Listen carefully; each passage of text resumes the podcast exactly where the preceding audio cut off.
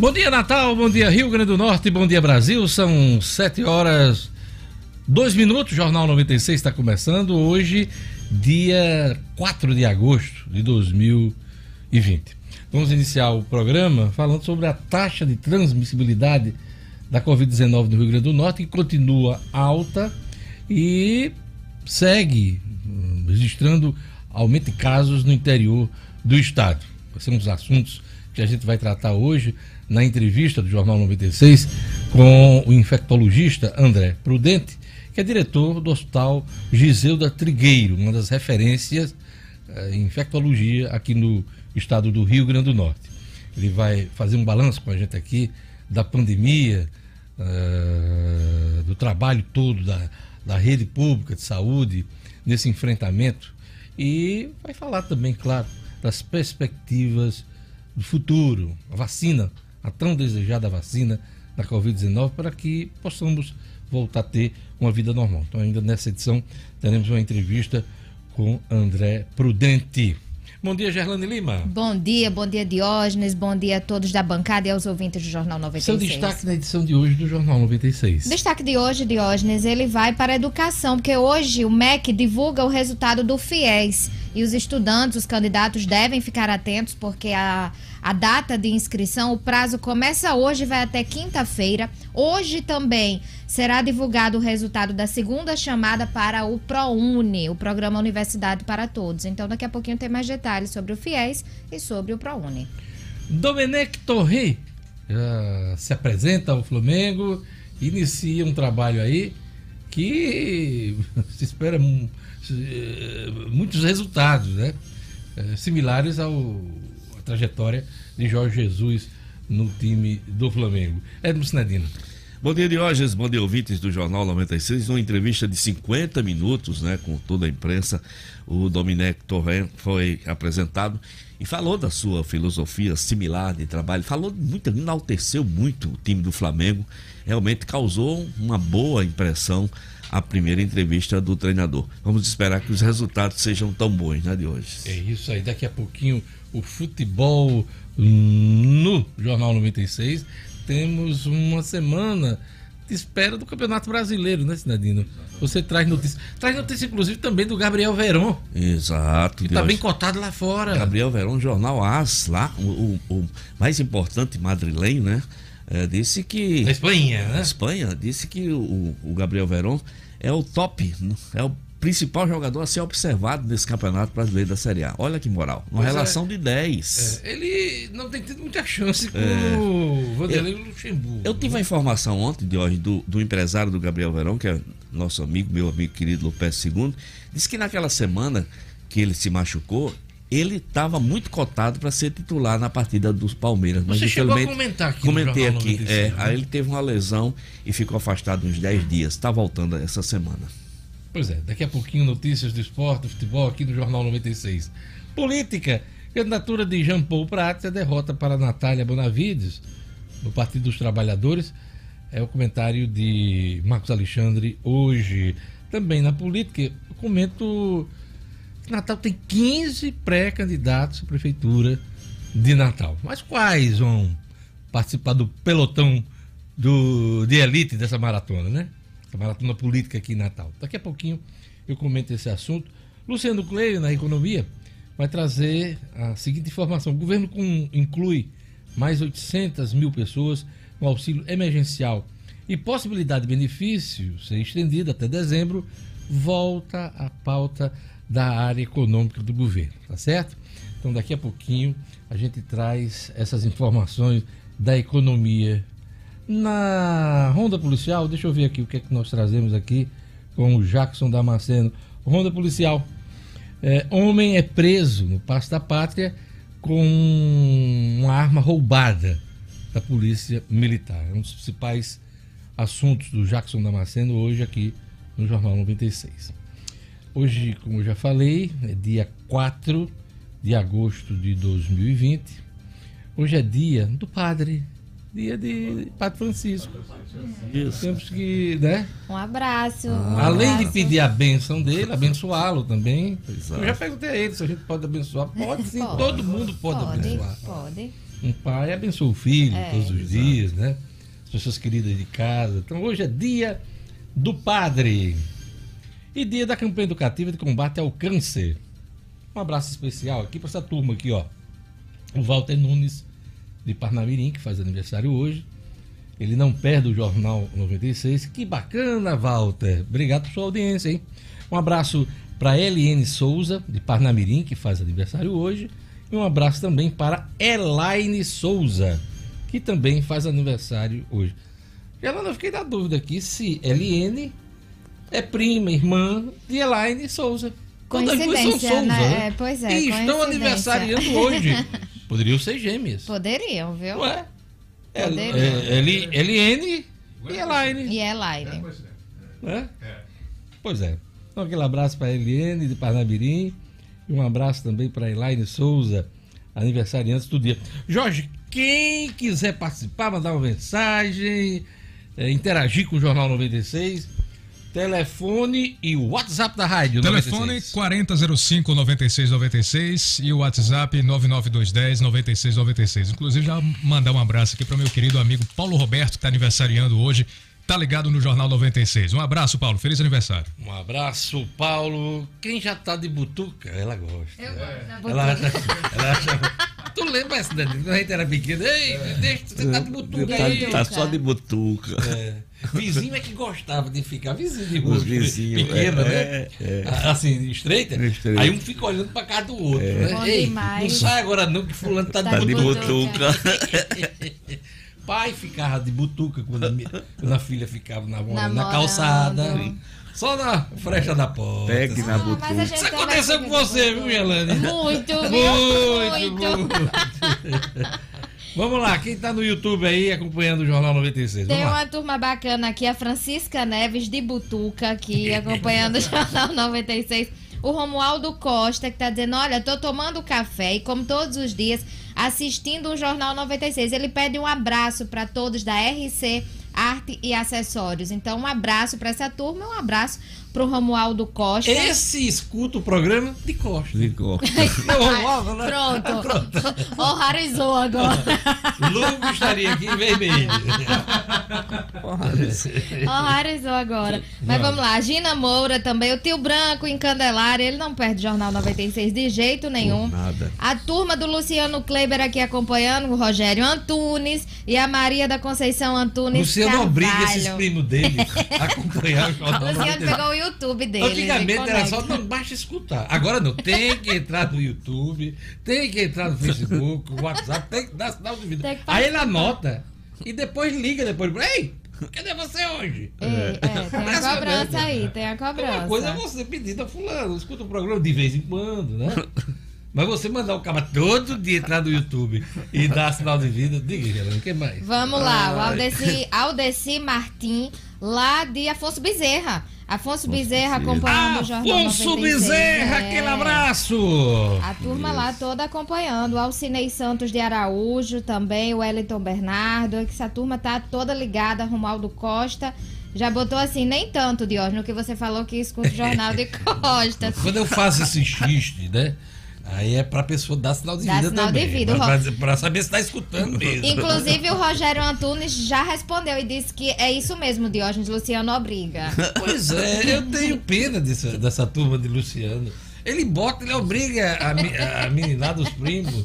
Ah, mas é isso mesmo, que bom. Aí, É. isso, eu, aí eu vou.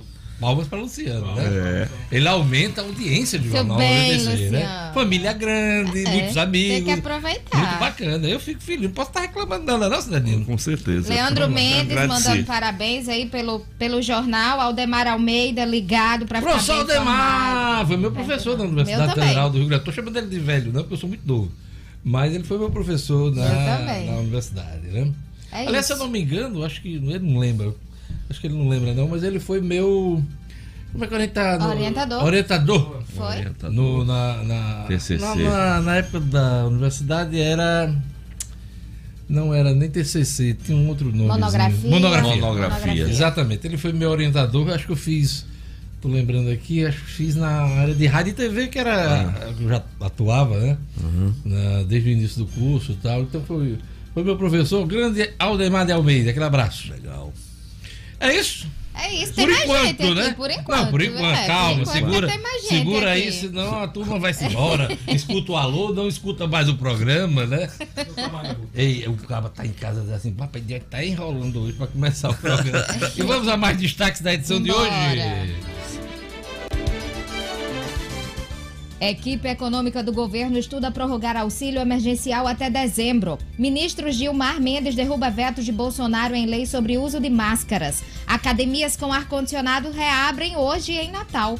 Com taxa de transmissão elevada, Covid-19 avança no interior do Rio Grande do Norte. Casa de vereador é invadida e destruída, tiros no interior do estado. Futebol.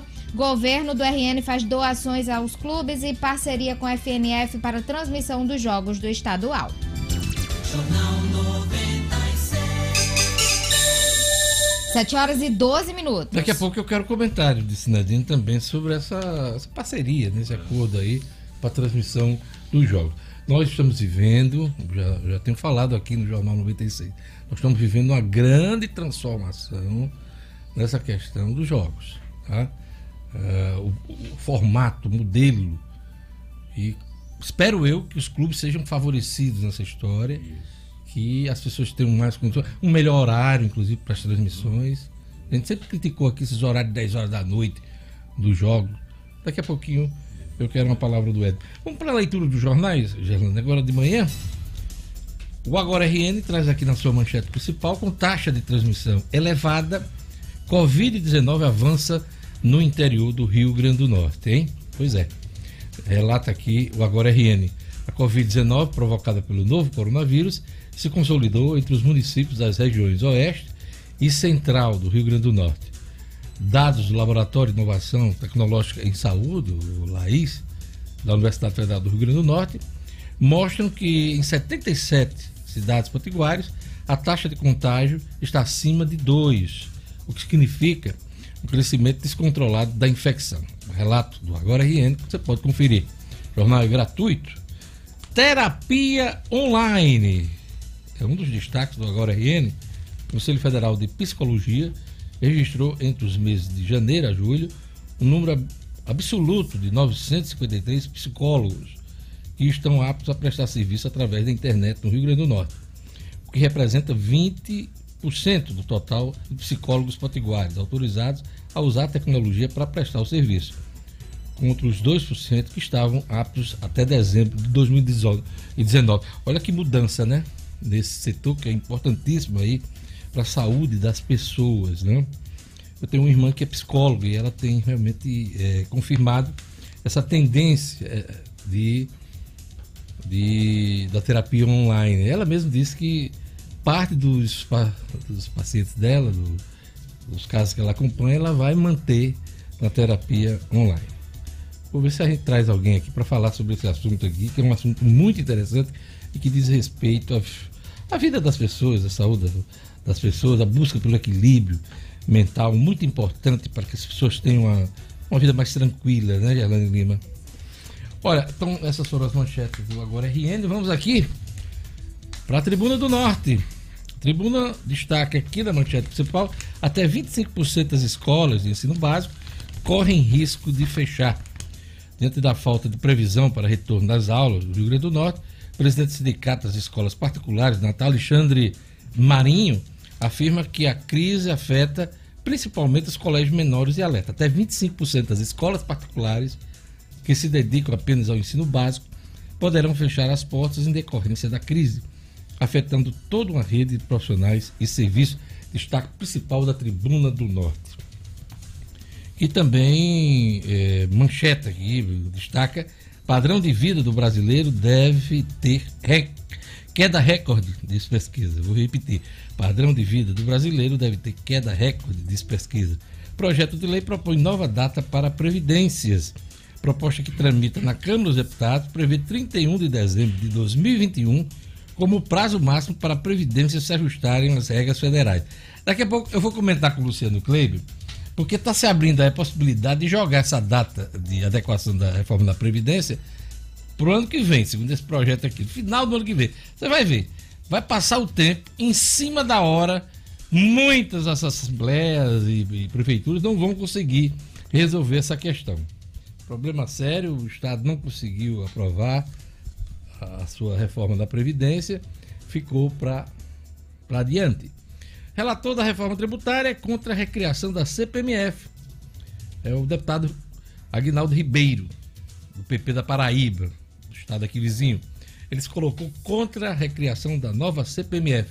Interessante, semana passada, o ministro Paulo Guedes estava entrando no Ministério da Economia, acompanhado pelo relator da reforma tributária, Agnaldo Ribeiro.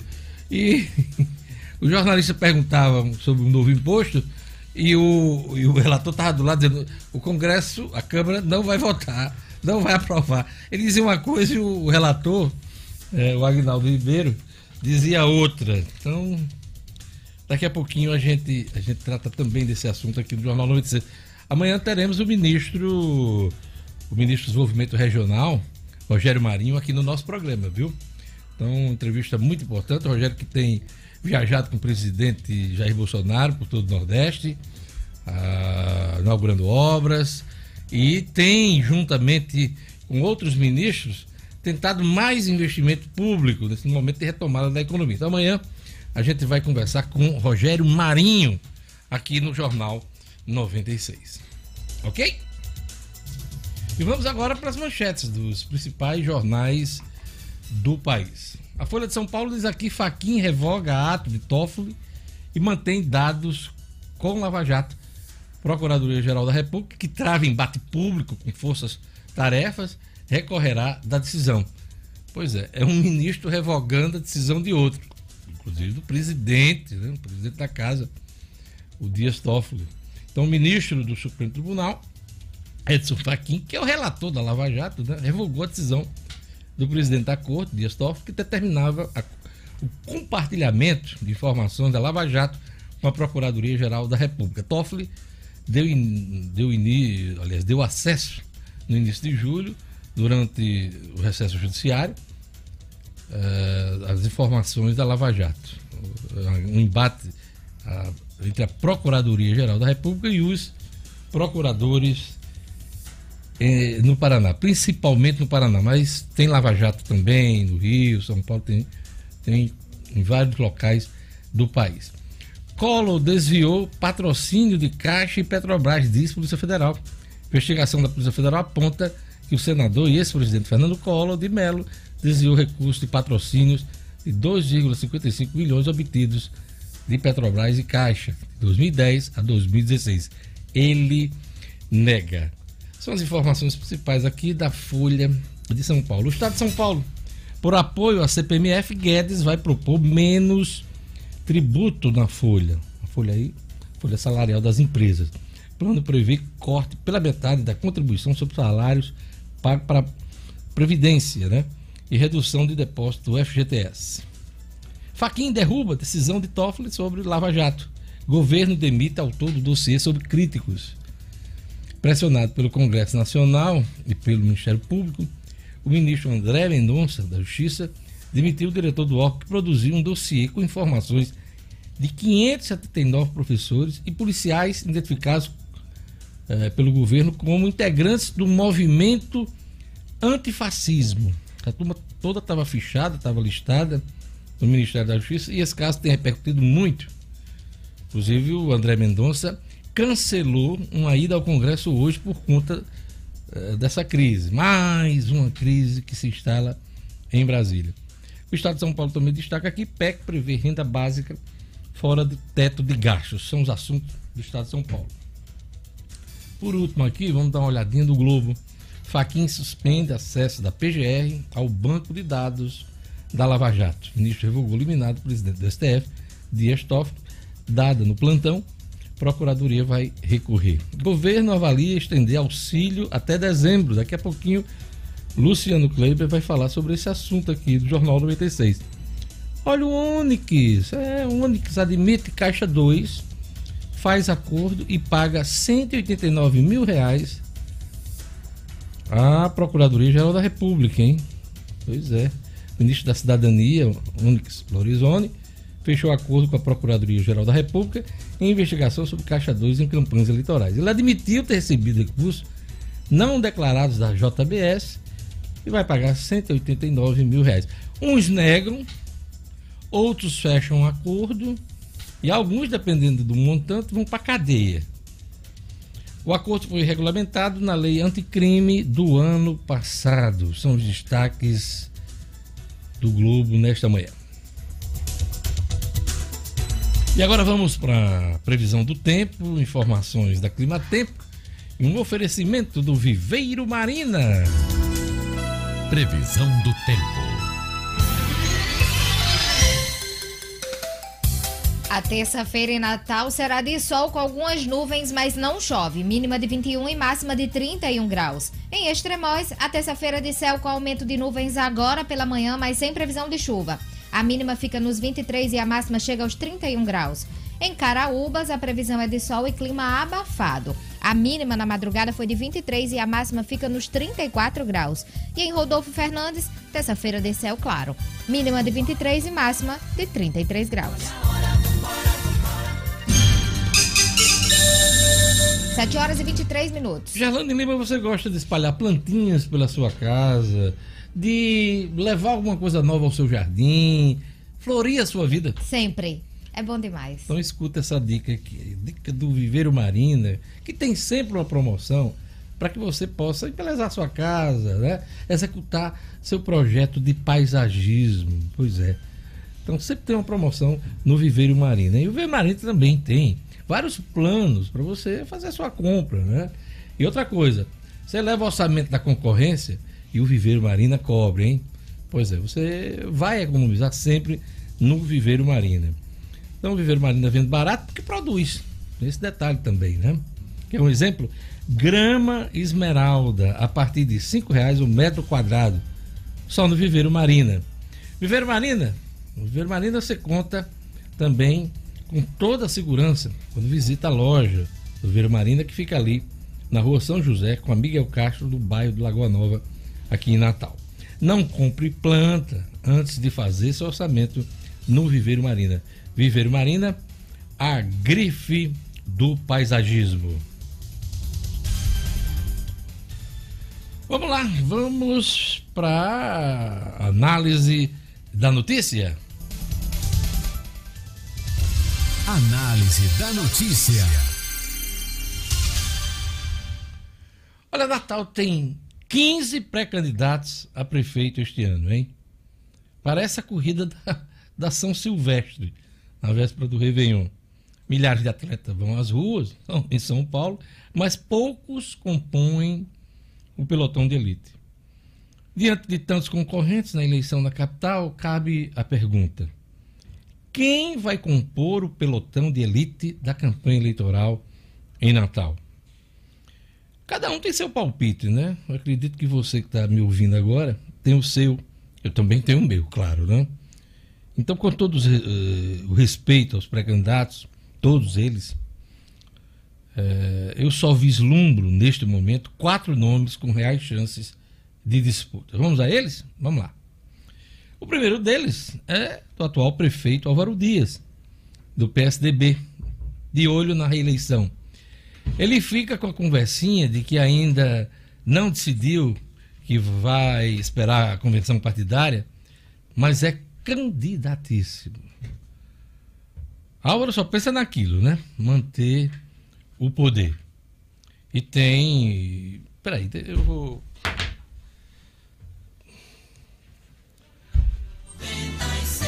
Daqui a pouco eu volto para o meu comentário aqui sobre esse assunto que perdi o, a concentração.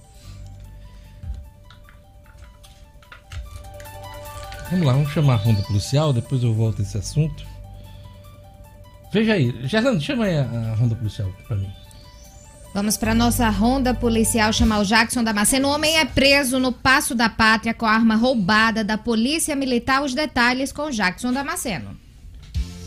Polícia, com Jackson Damasceno. O da massa. Oferecimento. Ótica Ideal. Compre seus óculos escuros ou de grau das melhores marcas em até 10 vezes no cartão. Temos convênios com empresas e associações. Facilitamos seu exame oftalmológico. Ótica Ideal. Nosso ideal é fazer você feliz. Edifício Barão do Rio Branco 5. Telefone 3201 6797. Sigam também nossas redes sociais. Bom dia, meus colegas de Jornal 96. Bom dia, público ouvinte. Olha, vamos falar primeiro da apreensão de um sujeito que aconteceu na tarde de ontem, no, na comunidade do Passo da Pátria, que para quem não sabe, fica em Cidade Alta. É, apesar dela ficar ali ribeirinha e ao lado da Ribeira, ela fica faz parte pelo mapa de Natal de Cidade Alta. Mas vamos lá. Otávio Pedrosa de Souza Silva, de 24 anos, foi preso pelo pessoal da Delegacia de Narcóticos, com apoio da Delegacia de Capturas. A prisão em flagrante se deu porque havia uma suspeita do crime de posse, de, posse legal de arma.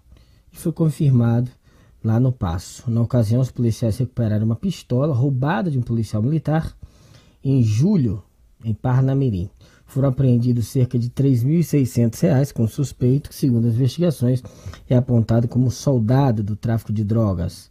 Detalhe que na hora da abordagem, o senhor cidadão respeitável Otávio Pedrosa de Souza Silva tentou fugir por sobre as casas da comunidade jogando dinheiro para cima para se livrar do flagrante.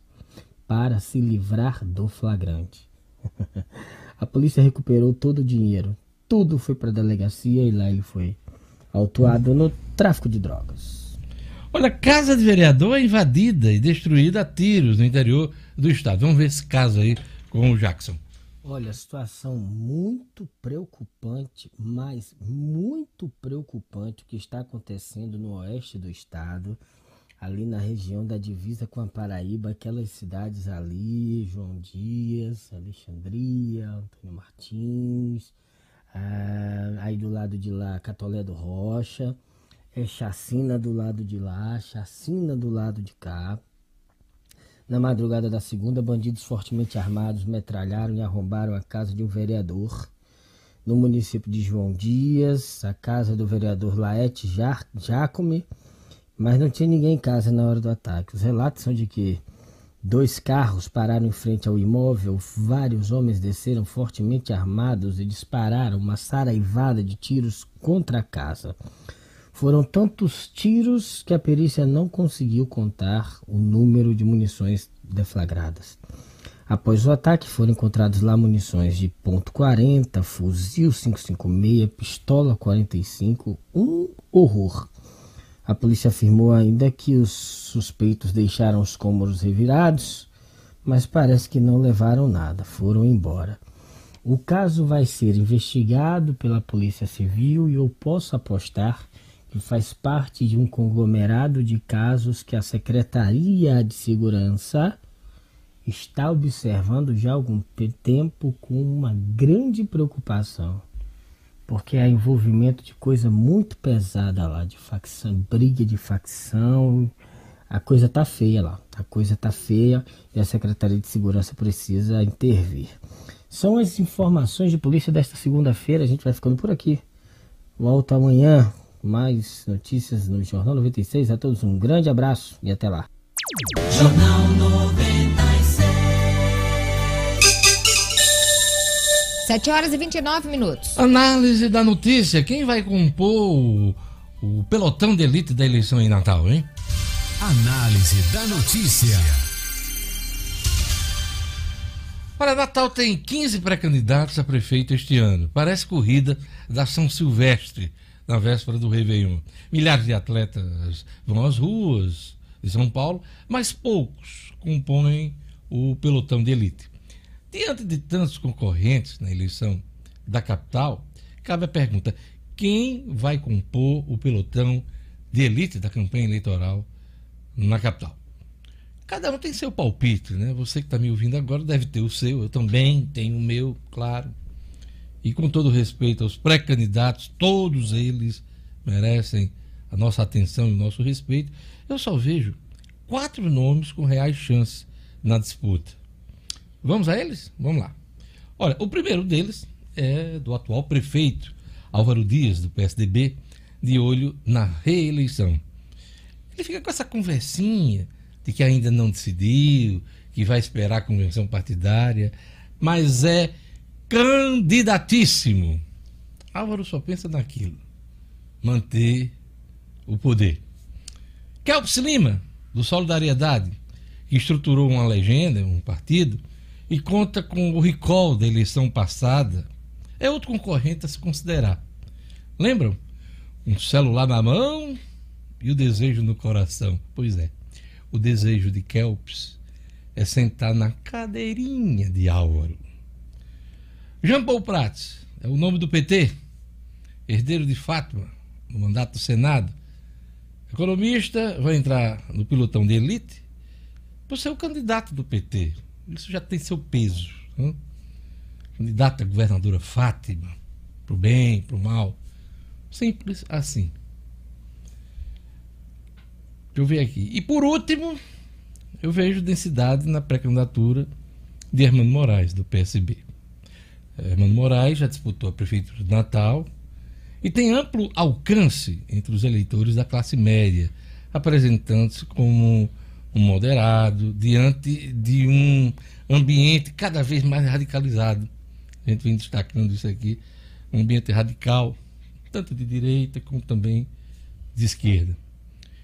Eu chego aos quatro nomes fazendo uma leitura rápida das pesquisas eleitorais ao longo dos meses.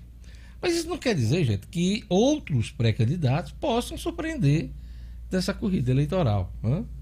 Diferentemente da São Silvestre, a eleição municipal é de curta distância, de tiro rápido. Serão 45 dias de campanha até o primeiro turno de votação, no dia 15 de novembro. A possibilidade de um fenômeno eleitoral aqui em Natal é mínima. É mínima. Mas a história recente das eleições no país tem nos brindado com algumas surpresas, nem sempre agradáveis, né? Diga-se de passagem. Mais de uma dezena de pré-candidatos a prefeito abrem o leque de opções para o eleitor de Natal. Estejam servidos. Jornal 96. 7 horas e 33 minutos. Pois é, e vamos agora para a nossa coluna de economia. Vamos chamar o Luciano Kleiber. O governo inclui mais 800 mil pessoas no auxílio emergencial e a possibilidade do benefício ser estendido até dezembro volta à pauta. Inclusive a manchete dos jornais hoje. Bom dia, Luciano. Bom dia, Diógenes. Bom dia, Gerlane. Bom dia aos ouvintes do Jornal 96. Pois é, Diógenes. O governo é, incluiu aí um total de mais de 865 mil brasileiros é, no auxílio emergencial. Esse auxílio emergencial tem sido uma verdadeira tábua de salvação para a economia como um todo do país. Né?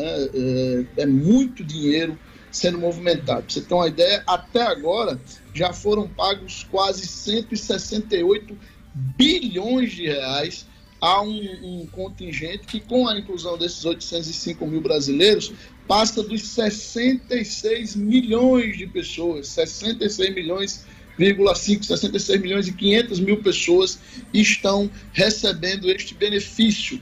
O benefício que vai na parcela de 600 reais até o final deste mês de agosto. Porém, com as dificuldades que o governo está tendo em viabilizar o seu programa de renda mínima, começa novamente a ganhar corpo aquela ideia de que esse auxílio seja estendido até dezembro. Afinal, nunca é demais lembrar, o decreto governamental do governo federal que, que determina, que institui a pandemia, o cenário de pandemia no Brasil, vai até 31 de dezembro de 2020. Então, é, é com base nisso que os deputados puxaram novamente da Câmara, de, de, da Câmara Federal, puxaram novamente para a pauta, para Berlinda, este assunto. É, já, já havia uma sinalização do governo de que não é fácil manter esses valores, né, claro. É, o ministro Paulo Guedes chegou a sinalizar com duas parcelas, essas duas parcelas extras que ficaram em 600 reais, serem de apenas 300 reais. Ele até considera levar até dezembro no valor de 200 reais por parcela, o próprio presidente Jair Bolsonaro já falou em 300 e a Câmara, claro, quer manter nos 600 reais, o que viria a calhar num ano político. Agora, em que pese todos esses efeitos políticos, né? Claro que a Câmara quer capitalizar para si essa extensão, todo o setor produtivo espera com bastante ansiedade. Como eu já disse, não é fácil você ter aí mais de 250 bilhões no total das cinco parcelas, é o que se espera, e ainda ter até dezembro eh, novas parcelas sendo pagas, o que poderia elevar, veja só, Diógenes, eh, volume de recursos extras circulando no nosso estado, eh, aliás, no nosso país, a pouco mais de meio trilhão de reais, Diógenes. É muito dinheiro e, sem dúvida, uma tábua de salvação para toda a economia. Luciano, a tribuna destaca hoje aqui que o projeto de lei, um projeto de lei tramitando lá, sendo proposto, é um projeto de lei, joga aquela adequação da Previdência para o final do ano que vem. Eu lhe pergunto, até lá, as câmaras municipais e as assembleias vão resolver o problema dos estados e municípios? A turma gosta de deixar tudo para a última hora, hein? Pois é, Diogenes, é, é, como você disse, infelizmente tudo termina ficando para a última hora e a gente termina assistindo todo esse clima de tensão que a gente viu nas três semanas anteriores, quando o governo do estado estava nessa confusão aí de tentar aprovar, aprovar a sua reforma estadual.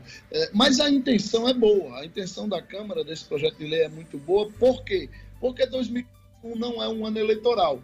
E aí, teoricamente, se tiraria um pouco esse peso da discussão e provavelmente se conseguiria discutir com mais tecnicismo eh, os detalhes dessas reformas da Previdência, que são, isso aí ninguém duvida, extremamente necessária para, necessárias para estados e municípios. E teve a pandemia também, né, Luciano, que atrapalhou muito esse processo, né?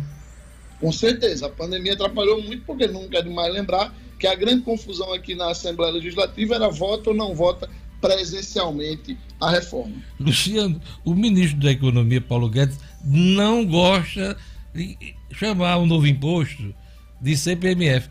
Mas é a CPMF disfarçada agora, modernizada, nesse ambiente digital. Mas o que está me chamando a atenção é que o relator da reforma tributária da Câmara, deputado Agnaldo Ribeiro, do PP da Paraíba, faz parte do Centrão, faz parte da base aí de apoio do presidente, está dizendo que é contra a recriação da nova CPMF. Eu fiquei na dúvida. Ele está vendendo dificuldade? Ao que parece, sim, né, Diógenes? E é muito interessante, que é como você bem lembrou, o PP que tem sido um dos partidos mais ávidos, né, por avançar sobre os cargos e sobre as benesses do governo federal, parece que está querendo algo mais, e aí está exatamente naquela velha máxima de criar as dificuldades para vender as facilidades. O, o, o relator é, foi até engraçado, né, como você disse, de um lado o Paulo Guedes dizendo uma coisa, do outro o relator dizendo outra totalmente diferente. Mas o fato, Diógenes, é que do jeito que está sendo proposto, com o nome que tiver, esse imposto de 0,2% sobre as transações financeiras não tem como não evocar a memória da CPMF. E isso pega muito mal para todo o povo brasileiro. Por último, Luciano, a Câmara traz de novo a discussão da lei que antecipa feriados para as segundas-feiras. A proposta tem apoio do setor empresarial. Como é que está essa história da discussão da Câmara? Pois é, a Câmara está querendo reavivar. Isso foi discutido já no ano passado fortemente. Houve quem ficasse a favor, houve quem ficasse. A Câmara que você fala, a Câmara a Federal? Câmara Federal. Federal a tá. Câmara Federal, exatamente. É, e aí isso houve quem ficasse a favor, houve quem ficasse contra. Só para lembrar, Diógenes, esse, esse modelo foi utilizado no Brasil nos anos 80, tá? Ele foi sancionado, inclusive, pelo presidente José Sarney em 1985 e durou até 90, quando o então presidente Fernando Collor revogou. É, a ideia é concentrar alguns dos principais feriados nacionais, principalmente, nas segundas-feiras, e aí uma das primeiras ideias da Câmara é incluir nesses, nesses feriados os municipais e estaduais. Alguns seriam preservados no dia que efetivamente caírem. Seria o caso de 1 de janeiro, 1 de maio, dia do trabalho, né, independência, 7 de setembro, e 12 de outubro, que é a, a, a padroeira do Brasil. Também Carnaval e Corpus Christi seriam mantidos é, é, normalmente nas terças e nas quintas-feiras. Né? Corpus Christi geralmente é uma quinta-feira e o Carnaval, o dia mesmo do Carnaval, na terça-feira. Esses não seriam mexidos. Mas todos os outros, e aí a gente pode citar, por exemplo, finados, dia de Tiradentes, proclamação da República, 15 de novembro, esses iriam para as segundas-feiras. A ideia segundo o próprio setor produtivo, é que se crie um, um período é, fixo aí de descanso, né, de, de, de, interrupção, vamos dizer assim, da atividade econômica, possibilitando a criação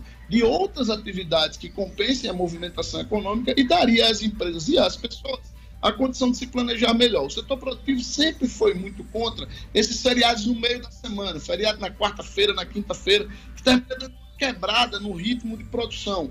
E aí tem sim essa ideia, tem o apoio do setor produtivo. Vamos ver como é que ela vai ser recebida no Senado Federal.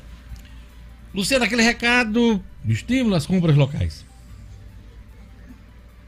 Pois é, Diógenes, está na hora da gente falar de uma rede genuinamente potiguar que está se espalhando pelo Nordeste, presente nos estados da Paraíba, Pernambuco e Rio Grande do Norte. A Unifarma já conta com mais de 650 lojas. São farmácias nos grandes centros, nas pequenas cidades, nos bairros mais centrais e nos mais afastados, ou seja, sempre onde a gente mais precisa. Portanto, faça como eu e valorize as empresas da nossa terra. Lembre que são elas que dão emprego ao nosso povo e ajudam a nossa economia. Quando o assunto for sua saúde, procure as lojas da Unifarma. Lá você encontra conforto, atendimento personalizado e o melhor, preço baixo de verdade. Eu garanto Unifarma, uma farmácia amiga sempre perto de você.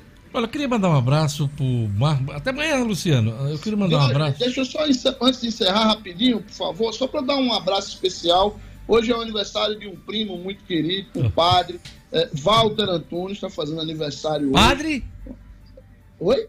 Compadre. Compadre, primo e compadre. Não, amigo. porque eu tava falando. É, eu falei no início do, padre, do dia né? do padre, né? Você falou é, compadre, eu também não. padre. Eu já mandar ah, ah, parabéns duas vezes, né, para ele. Este é, este é compadre.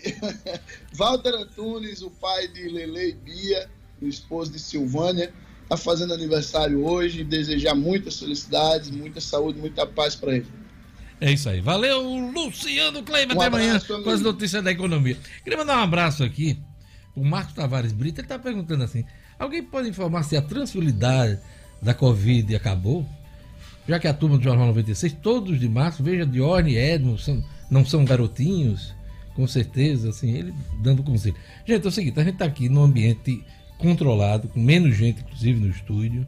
Isso nos permite fazer a locução do, do programa sem a máscara. A máscara atrapalha esse trabalho nosso. Quem usa óculos, como eu, por exemplo, se eu botar uma máscara aqui, aí embaça todo o óculos. Aí vai ficar uma coisa difícil. E também, claro, a propagação da voz.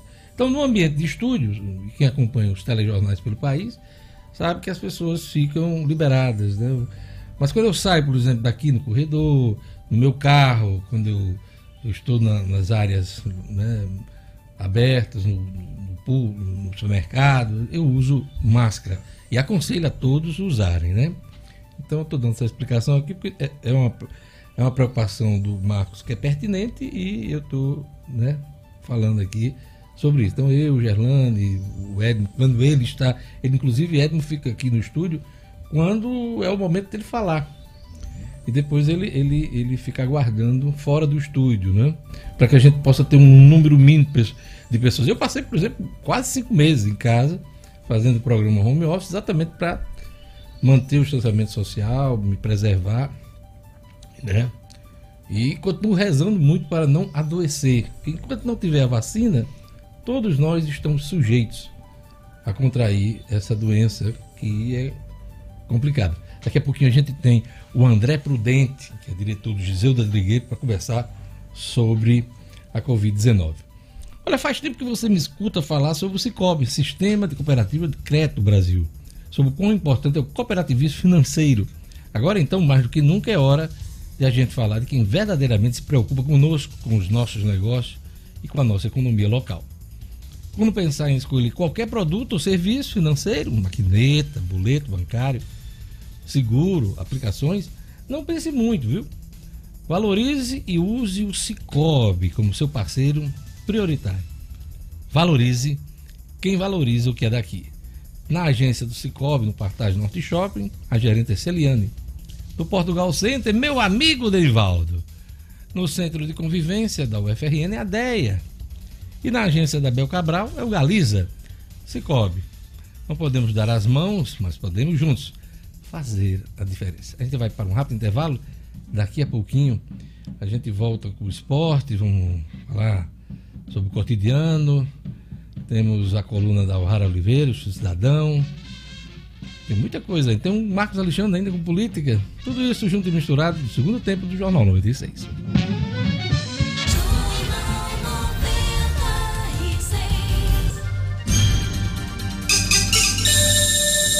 Estamos de volta, 7 horas e 48 minutos. Vamos pro futebol, né? Direto pro futebol. Vamos falar com o Edno, que já tá aqui em campo. Já tá aqui, subiu do vestiário aqui. Tá sem máscara porque o ambiente aqui é controlado, hein? Mas é para usar máscara sempre, gente. Vamos se proteger. Domenech Torren se apresenta ao Flamengo e fala à imprensa enaltecendo o time no cenário mundial. Edmo Cinedino? Esportes com Edmo Cinedino. Pois é, Diógenes, ontem foi a vez da apresentação. Chegou ontem o treinador do Flamengo, novo treinador do Flamengo, Domenech Torrento, catalão de 58 anos, falando de um portunhol bem, deu para entender, legal, estava ouvindo as entrevistas dele. Ele fez muitos elogios ao Flamengo, fez, é, disse que o Flamengo hoje no mundo né, é uma equipe que, aonde chega o respeito, todo mundo coloca entre as 10 maiores é, equipes do futebol mundial. E eu concordo, esse momento que o Flamengo está vivendo é realmente está sempre na lista dos 10 maiores. O Domenech Torrente. Se, se o Flamengo estivesse numa Liga Europeia, é. numa Liga dos Campeões, Exato. ele não ia fazer vergonha. Não ia fazer vergonha de maneira nenhuma. Interessante que o, o Domenech falou uma coisa muito interessante. Ele disse que quando, quando o Guardiola soube do interesse do Flamengo, telefonou para ele e disse: aproveita a chance Aproveite a chance porque o Flamengo é uma das maiores equipes do mundo. Um elogio do Guardiola realmente, né? Não deixe passar, foi as, foram as palavras é, do, do, do, Guardiola. É, não deixe a chance agora, passar. O problema do, do Flamengo, Sinedina, é que o sarrafo está muito alto. É. Jorge Jesus, né? Isso. É, você acredita que o Torrim ele vai fazer um trabalho que supere não, Jesus? Eu, eu acho, não acho que não. Eu acho muito difícil, sabe, de hoje. Sabe, mas, mas não é nem. Ele pode manter o time competitivo. Isso, pode manter um time campeão. Candidatíssimo a título, até campeão. Mas, assim, causar o impacto, a revolução que o Jesus. Não. Jesus é Jesus. E né? também. Jesus é. Jesus. E sabe também outra coisa, de hoje? É, eu vou dar dois exemplos aqui, de Barcelona e seleção espanhola. Você vendo aqueles times jogados que, que marcaram épocas, a seleção espanhola campeã de 2010 e depois o Barcelona e Guardiola, você acha, rapaz, nunca ninguém vai parar esse time. Mas é incrível como o futebol as coisas mudam muito rapidamente. Os outros times assimilam, estudam demais a maneira como as equipes. Hoje, hoje, hoje nem o Messi, apesar do, do seu brilhantismo fantástico, consegue brilhar tanto quanto antes, porque a marcação, o, o, sabe, o pessoal estuda demais a maneira desse povo jogar. Então, o Flamengo hoje é um time muito visado no Brasil, é muito estudado, né? E Isso. certamente todos os adversários vão impor uma dificuldade muito hoje, maior ao Flamengo. E hoje eu digo, acho que muita gente concorda, é imbatível. É verdade. Não é, em condições normais, normais. todo azeitado, Rendendo. é difícil bater o Flamengo. É difícil né? bater o Flamengo. Então, Deus, foi uma entrevista de coisas interessantes que ele falou. Ele disse que é um casamento para mais títulos, fez elogios ao Jesus, disse que prefere ganhar de 4 a 3 sempre do que de 1 a 0, né? Isso é muito importante. E disse que viu todos os jogos, viu pelo menos 11 jogos do Flamengo, acompanhou a Libertadores, inclusive acompanhou o último Flamengo Fluminense. Quer dizer, mostrou muito conhecimento do time que vai dirigir. Já foi apresentado, já começam os treinamentos nesta terça-feira de hoje. É, a Tribuna do Norte dá destaque aqui hum. que é amistoso do América, o último, né? Isso, Na quinta-feira vai ser contra, contra o Fosse Luiz. Fosse né? Luiz. Esse jogo vai. A testagem do Fosse Luiz de hoje, quem está garantido é o presidente do América, Leonardo Bezerra é, para não, não ter nenhum risco, né? E Leonardo disse que a, a, a, tarefa dele ficou mais fácil porque 10 jogadores do Você Luiz já tiveram a Covid-19, então já diminuiu para 10 o número. Ele ia testar 20, agora vai testar só 10. Esse amistoso será, será nesta quinta-feira. Nessa coisa de teste da Covid, está uma confusão grande entre Palmeiras e Corinthians. É. O presidente do Corinthians, que é aquele André Sanches, André Sanches. Né?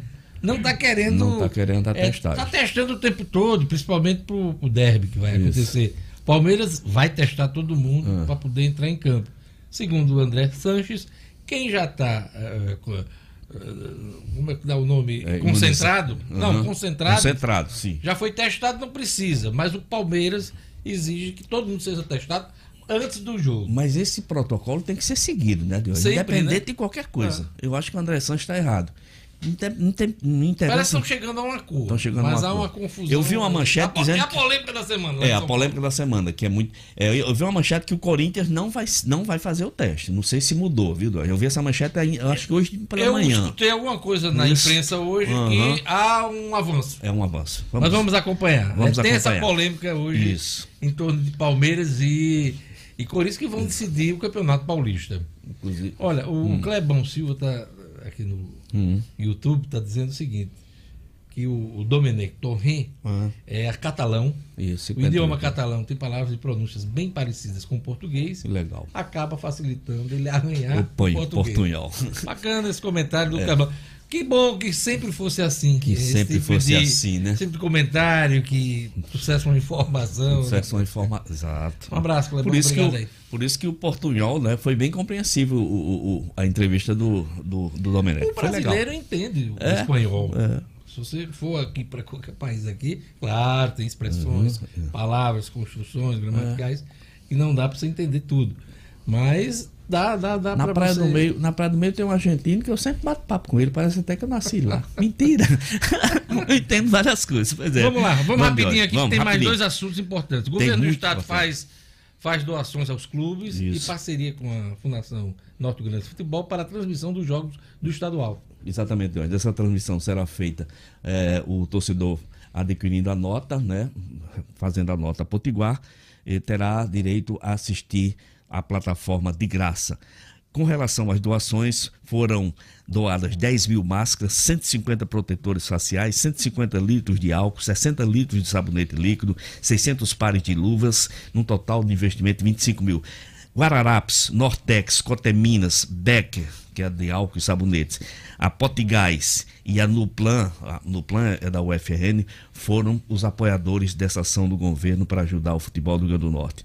E com relação à plataforma, será via Nota Potiguar, a plataforma da transmissão do campeonato estadual. A federação eh, contrata a sua equipe e a Nota Potiguar vai fazer com que o torcedor assista esses jogos de graça. Deu uma notícia muito importante que eu fiquei sabendo agora de manhã. É da Federação de Vôlei? Não, é da, é da nomeação de Cláudio Porpino para secretário de esportes de Natal.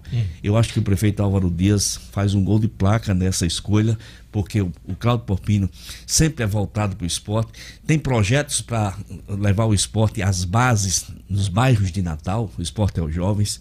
Isso é uma coisa muito, mas muito importante. E de parabéns, eu acho que Cláudio tem condição de fazer um grande trabalho. E vôlei é o quê, Diógenes?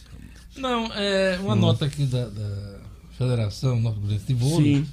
É a morte de Ah, Deus, eh, do ex-presidente. da- Jorge Moura. Exatamente, Jorge Souza Moura Filho, Puxa. ocorrido na madrugada de hoje no Hospital Promate, em Natal. Então, Jorge Meu Moura Deus. faleceu.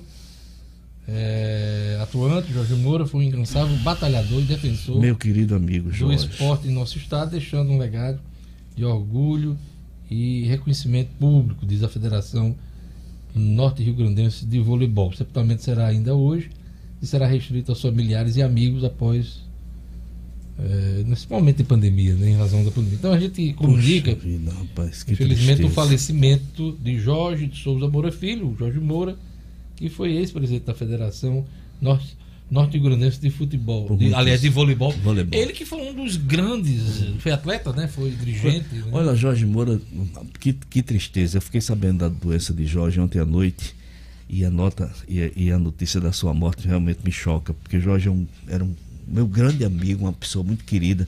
Jorge de hoje foi goleiro, você sabia? Foi goleiro do ABC Foi de AVC. e do né? Alecrim. Ele, ele morreu de AVC. Morreu de AVC. Um acidente vascular cerebral. Que né? coisa, que coisa triste. Só por último, Sinedino, o jo-. Jornal Espanhol AS coloca Gabriel Verão na, numa lista de 10 Isso. valores promissores do Brasil. A notícia é essa, da lista dos top, dos 10, o Gabriel Verón é o, é o, o Jornal AS considera o mais precioso jogador jovem do futebol brasileiro nesse momento. O Verón encabeça a lista que tem Caio Jorge do Santos, Mano, Marcos, Marcos Paulo do Flu, Thales Magno do Vasco, Luiz Henrique do Fluminense, Miguel do Fluminense, Ramon Ramos do Flamengo, Gabriel Menino do Palmeiras, Igor Gomes eh, do, do São Paulo e o Lucas Piton do Corinthians. E eu acrescento aí o, o Patrick de Paula do Palmeiras, também um garoto muito bom de bola. Deputado estadual Metel está aqui registrando aqui. Caramba, que triste. Que triste. Jorge Moura foi meu professor da ETFERN. Grande figura. Colega do meu irmão da ETFERN. Hoje é IFRN, mas antigamente era Escola Técnica. Exatamente. Federal do Rio Grande do Norte. E ele manda as condolências torcedor, a toda a família torcedor, e amigos. Torcedor do Alecrim, meu querido Jorge. Que vai em paz. Obrigado, Sinedino. Até amanhã com as notícias do esporte. Até amanhã, Jorge. Um abraço a todos. Jornal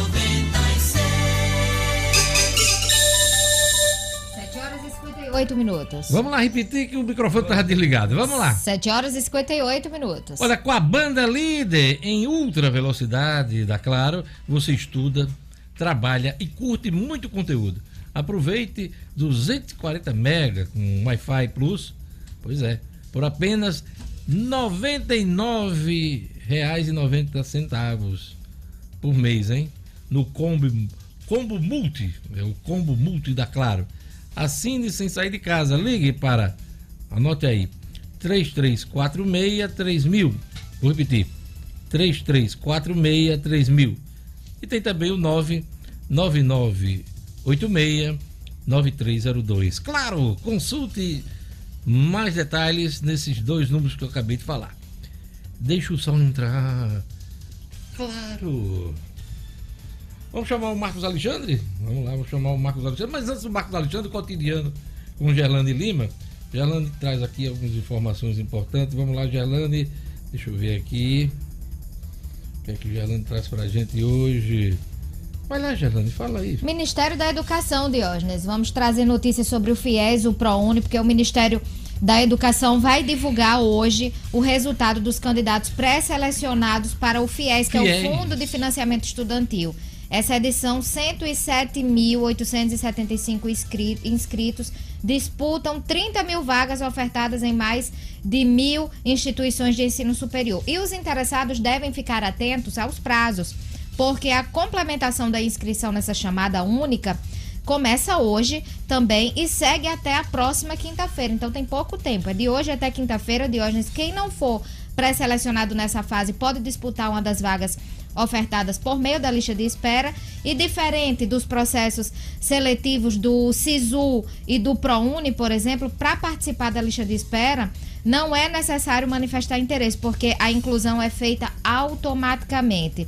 Então, a convocação da lista de espera vai hoje, começa hoje também, até o dia 31 de agosto. Ainda falando em educação, hoje também vai ser divulgado o resultado da segunda chamada para o ProUni, que é o programa Universidade para Todos, que oferece bolsas e, e parciais e também totais para cursos de graduação. Os nomes serão divulgados no site prouniportal.mec.gov.br, prouniportal.mec.gov.br e também nas instituições. E os estudantes terão até a próxima terça-feira, dia 11, para comprovar as informações. São vários prazos.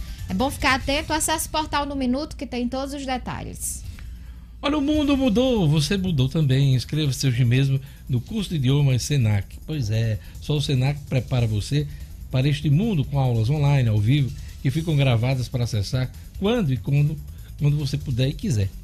Instrutores certificados internacionalmente, número reduzido de alunos por turma, interações presenciais sem custo e um super desconto, hein? Pois é, 15%. Há 20 anos, os cursos de idioma Senac preparam você para o futuro. Inglês, espanhol, francês, italiano e alemão. Chegou a hora de você também se conectar e entender o novo. Idiomas Senac, matrículas abertas, teste e nivelamento já disponível para agendamento em rn.senac.br. Vou repetir, rn.senac.br. Vamos chamar agora o Marcos Alexandre. Pois é, Marcos traz pra gente aqui o seguinte comentário. Candidatura de Jean Paul Prats é derrota para Natália Bonavides, do Partido dos Trabalhadores. Bom dia, Marcos. Por que, é que você diz isso? Vamos lá. Bom dia, Diógenes. Bom dia aos ouvintes do Jornal 96. É, Diógenes, a, a Natália Bonavides faz parte de uma corrente do PT que é a denominada articulação de esquerda. É, e a articulação de esquerda, a qual ela representa, e também o, a- o médico Alexandre Mota, que foi o candidato dela, o pré-candidato, que ela defendeu para, para representar o PT nas eleições de Natal, foi o derrotado. Foram 28 votos a 10 né, na reunião que o PT fez no último sábado e venceram aí as tendências representadas pela governadora Fátima Bezerra, que é do Avante PT, e, o, e a tendência Construindo o Novo Brasil, representada pelo secretário Fernando Mineiro. Não, não se sabe se foi reflexo aí da posição de Natália, que era, digamos assim, a candidata preferencial, tanto da governadora quanto do secretário, e não topou a parada, não quis ser, ser essa candidata em nome aí do Partido dos Trabalhadores na eleição de Natal, defendeu o nome do médico Alexandre Mota e foi derrotado. As tendências da, da governadora e do secretário Fernando Mineiro acabaram optando pelo senador Jean Paul Prats, né, uma, uma amostra aí de que a, a posição da, da, da, deputada federal Natália Bonavides não foi bem digerida pela, pela cúpula do Partido dos Trabalhadores no Rio Grande do Norte. Agora, não é hora mais de falar nisso, viu, Marcos? Teve esses meses todos, discussão, reuniões, muita assembleia para discutir essa questão. Está definido. O candidato é Jean Paul Prats e o discurso, pelo menos nas entrevistas que fiz ao longo desses meses, é que a partir do momento que o partido é, escolhesse um candidato, todos se uniam. A governadora está com esse discurso. Então não tem mais que estar tá conversando se Natália gostou, se Natália não gostou, se grupo não gostou, se Alexandre Mota não gostou. Não. O candidato é Jean Paul e agora o partido tem que, tem que tratar de, de reunir a militância para torná-lo competitivo, Marcos. Sim, sim. O, o PT tem esse histórico de depois que escolhe o nome, aí o partido realmente se une. Mas, por conta dessa, dessa característica, dessa particularidade de divisões de tendências entre grupos internos do partido, houve aí essa, essa divisão na escolha do candidato. Mas você tem razão, Jorge. Agora que está definido o nome do senador Jean Paul Prats, a tendência, sem nenhum trocadilho, é que o PT marche unido em nome aí da defesa, em defesa do nome do senador Jean Paul Prats. Marcos, vídeos e publicações digitais estarão na mira da Justiça Eleitoral na campanha deste ano. Qual é o foco, Marcos? O foco é, é, são as publicações, postagens, os vídeos lançados nas redes sociais, né? Só, só no que se fala hoje em dia, inclusive na política, né? YouTubers, por exemplo, influenciadores digitais que façam que façam suas postagens, suas mensagens, podem ficar sujeitos aí a sanções e a conceder principalmente direitos de, de resposta a candidatos nas eleições deste ano. E essa né? turma um... pode levar multa, né? E até prejudicar uh, quem eles possam favorecer, né? Exatamente. Mais do que nunca, a, a, as mídias digitais fazem parte do nosso dia a dia e, claro, também das campanhas eleitorais a, a Justiça Federal, a Justiça Eleitoral, a lei, a lei eleitoral já regula a questão da propaganda política, propaganda eleitoral. E no, ano, no final do ano passado, o Tribunal Superior Eleitoral incluiu também essa possibilidade de agregar as, as mídias sociais, como o YouTube, uh, o Twitter, o Facebook, né, nessa, nessa questão da propaganda partidária, para que quem né, agir aí fora da lei, violar aí as regras, pode ficar sujeito a dar o seu espaço para quem se sentir prejudicado. Né, uma, uma mensagem injuriosa ou inverídica ou mesmo né, uma, uma, ofensa pode ensejar aí uma, uma, um direito de resposta no mínimo ou essa sanção de multa, inclusive outras. A Justiça Eleitoral vai ficar de olho nessa questão aí, Diógenes. Para encerrar, Marcos, aquele recado para acompanhar as eleições deste ano. É, as eleições estão chegando e o, cheia de mudanças, e uma delas é as, as mudanças nas coligações, das coligações partidárias, que serão proibidas esse ano nas eleições para vereador. Esta é apenas uma das novas regras que serão aplicadas na eleição deste ano. Para não correr o risco de ficar perdido nessas eleições, o livro O Processo e o Direito Eleitoral, do advogado e escritor Kennedy Diógenes, traz todos os esclarecimentos sobre o pleito que se aproxima. O livro trata o processo eleitoral de maneira completa e já é considerado uma referência na área. A obra é indicada para candidatos e também para quem vai participar da próxima campanha eleitoral e precisa ficar bem informado. Por isso, para quem precisa ficar por dentro do que há de mais atual sobre as regras das eleições, o livro Processo e o Direito Eleitoral é uma fonte de consulta fundamental. O livro de Kennedy Diógenes está à venda pela internet, no site www.oeleitor.com.br. Obrigado, Marcos. Até amanhã. Olha, a Receita Federal lança atendimento ao consumidor sobre CPF pelo Telegram. O'Hara Oliveira. Estúdio Cidadão, com O'Hara Oliveira. Muito bom dia a todos. Eu trago hoje uma dica para quem precisa de informações sobre o cadastro de pessoas físicas, o CPF, e gosta de utilizar o Telegram. É que a Receita Federal inaugurou um novo canal de atendimento para serviços relacionados ao CPF pelo Telegram, que é aquele aplicativo de mensagens semelhante ao WhatsApp, mas com uma série de funcionalidades específicas bem interessantes. Esse novo canal de atendimento utiliza a tecnologia conhecida como chatbot, que realiza o atendimento virtual e simula uma conversação por meio de chat. Segundo a Receita, a iniciativa busca aí dar maior agilidade no atendimento ao cidadão e contribuir para evitar que as pessoas se desloquem para alguma unidade de atendimento presencial, preservando a saúde dos servidores e cidadãos, evitando aí a aglomeração e a propagação do novo coronavírus. Para solicitar o serviço, o contribuinte pode entrar lá no Telegram e acessar o canal chamado Receita Federal Oficial. É possível interagir com a ferramenta enviando as informações e documentos exigidos para que a Receita Federal faça análise do pedido e conclua o atendimento. Estão disponíveis nesse novo canal serviços relacionados ao CPF, como, por exemplo, atualização ou alteração de dados e regularização, segunda via, informação acerca do número do CPF, consulta a situação cadastral e também consulta de ausência de declaração do imposto de renda pessoa física acerca do exercício omisso. O'Hara Oliveira, para o Jornal 96. Jornal 96. 8 horas e 9 minutos. Olha, o Brasil está perto dos 95 mil casos né, eh, de mortes aqui no país por conta da Covid-19. Vamos conferir os números antes da nossa entrevista com o diretor uh, do Giseldo Trigueiro, o médico André Prudente.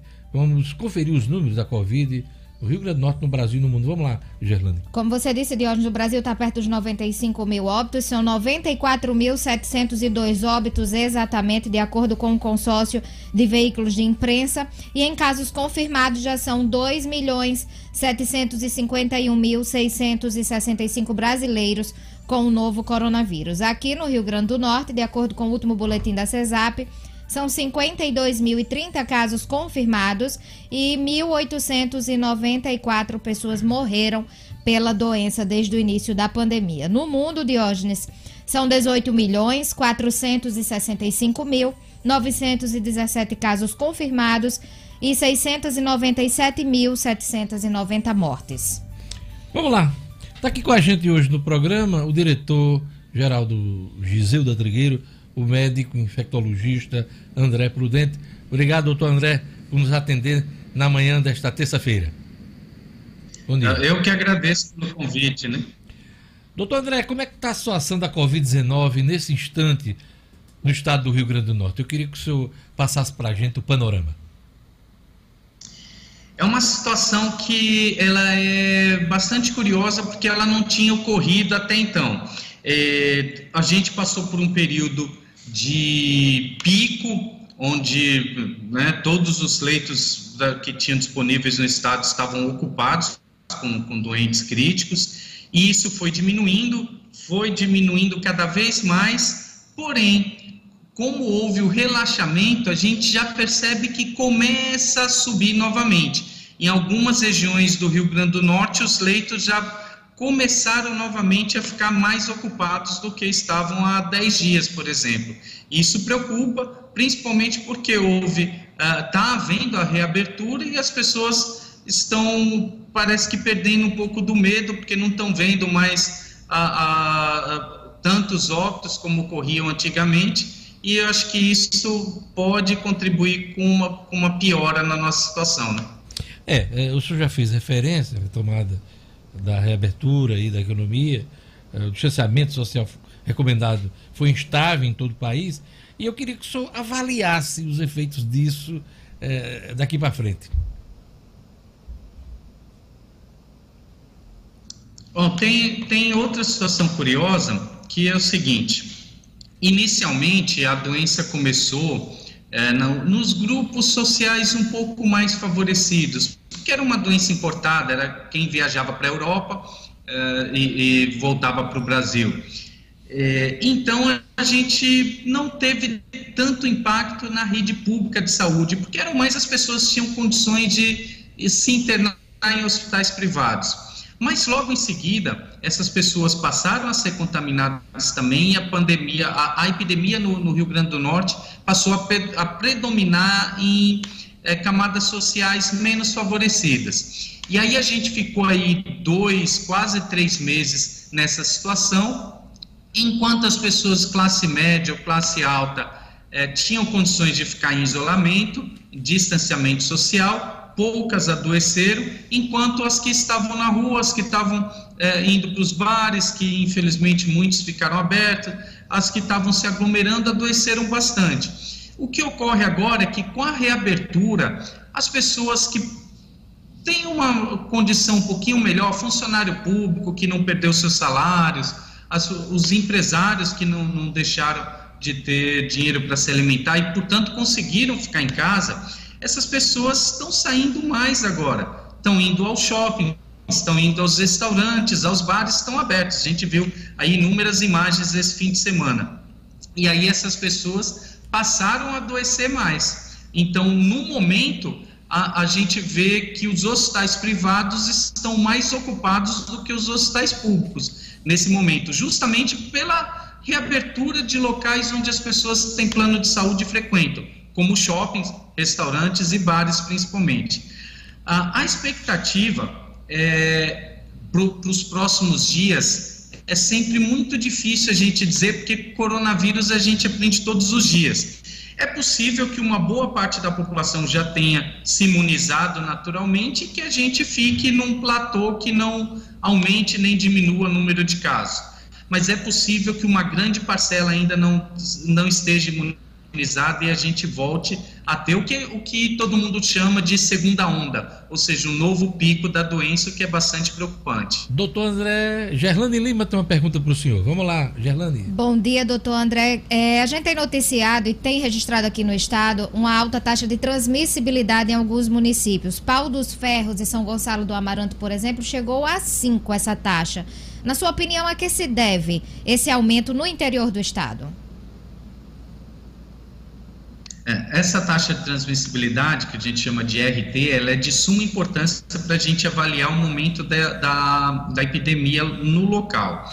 Então, o ideal é que esse número esteja abaixo de 1, porque esse número significa a quantidade de pessoas que alguém infectado está transmitindo. Ou seja, quando você tem essa taxa de 5, como é em Pau dos Ferros, significa dizer que cada pessoa doente está doente, não. Cada pessoa que está com vírus, porque nem todas adoecem, mas cada pessoa que está com vírus transmitem para outras cinco.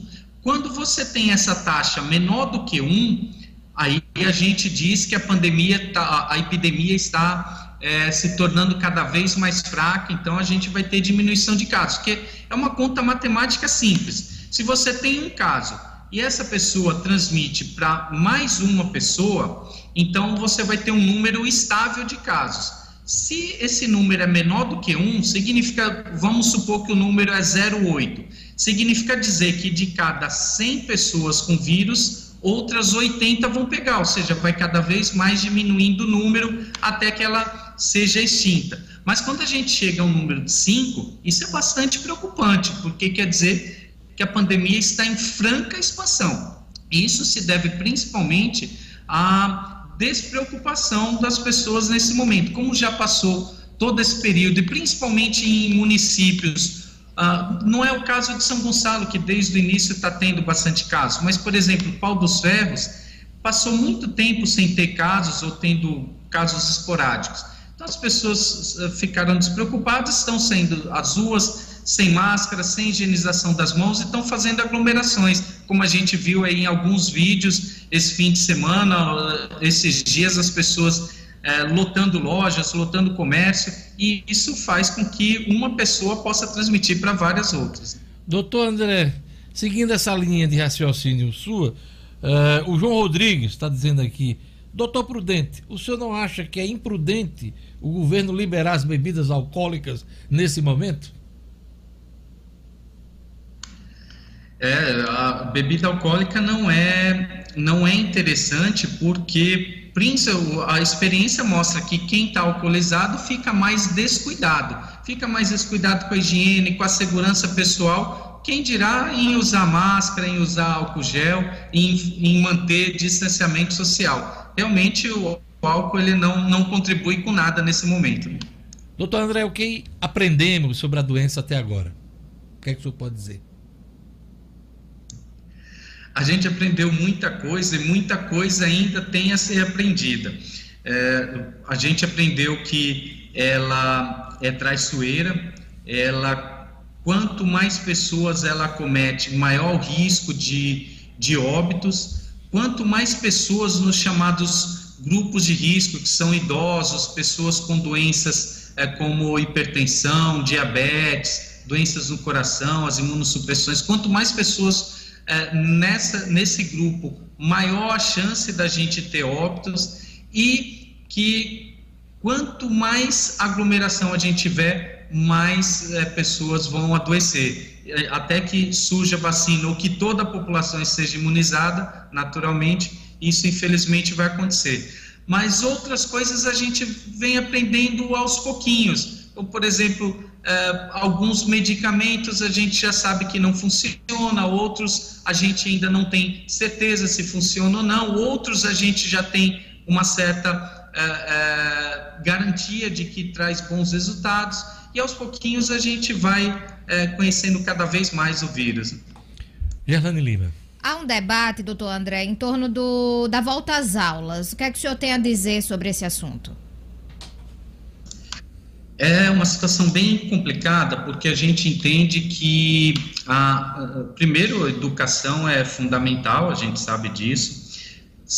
Segundo, que até agora, quem tem condições, isso é importante frisar, nem todo mundo teve essas condições, está tendo aula online. Né? É, mas isso é possível porque os pais estão em casa, tem alguém para ficar com a criança em casa.